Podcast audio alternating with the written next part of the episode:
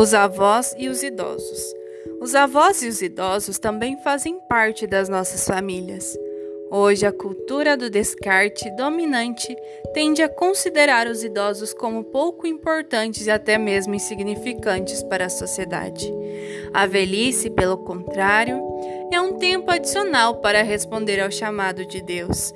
Trata-se, sem dúvida, de uma resposta nova diferente e de um certo ponto de vista também mais adulta e madura. A vocação ao amor é uma chamada que Deus nos faz em cada fase das nossas vidas. Isto significa que mesmo os avós e os idosos são chamados a viver a graça da sua relação com o Senhor através do relacionamento com os filhos, com os netos, com os jovens, com os adolescentes e as crianças. A resposta a essa chamada se articula em duas direções. Uma é dada pelo que eles podem oferecer aos outros através da sua experiência, paciência e sabedoria a outra do que eles podem receber dos outros, na sua condição de fragilidade, fraqueza e necessidade. Os idosos oferecem dessa forma a si próprios e aos que com eles entram em relação uma ocasião a mais de crescimento humano autêntico e maduro. Envelhecer é difícil. Não podemos negar que seja difícil tornar-se idoso. Para uns, é uma experiência repleta de amargura e tristeza, principalmente se vier associada a doenças ou patologias que tornam complicado realizar as atividades normais que se fazia no passado. Às vezes, o tempo da velhice é marcado também pelo luto, causado pela perda do parceiro, com a qual se passou grande parte da vida. Num certo sentido, mesmo o tempo da velhice, caracterizada pelos simples e humildes episódios da vida, vividos no escondimento, no silêncio e numa condição de aparência irrelevante para a história do mundo, pode ser comparado à vida da Sagrada Família de Nazaré. O período da velhice é também um momento no qual, depois de se tornar mais necessitado e menos independente, cresce nos idosos a oração e o diálogo com Deus. É indubitavelmente um tempo privilegiado e propício de graça e de santificação.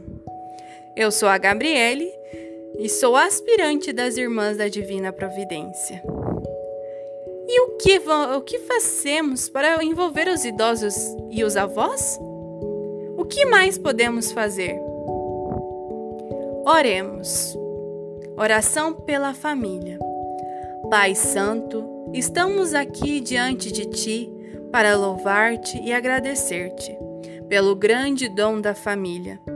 Nós te pedimos pelas famílias consagradas no sacramento do matrimônio, para que possam redescobrir todos os dias a graça recebida e, como pequenas igrejas domésticas, saibam testemunhar a tua presença e o amor com o qual Cristo ama a Igreja.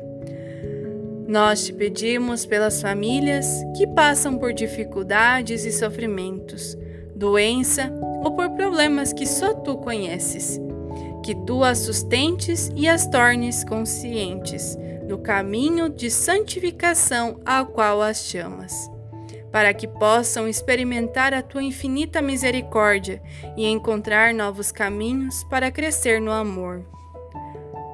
Nós te pedimos pelas crianças e jovens, para que possam encontrar-te e responder com alegria à vocação que planejastes para eles. Por seus pais e avós, para que sejam conscientes de serem sinal da paternidade e maternidade de Deus, no cuidado dos filhos que na carne e no espírito tu confias a eles, pela experiência de fraternidade que a família pode dar ao mundo. Senhor, concede que cada família possa viver a própria vocação à santidade na Igreja, como um chamado para ser protagonista da evangelização, a serviço da vida e da paz em comunhão com sacerdotes e em cada estado de vida. Abençoa o encontro mundial das famílias. Amém.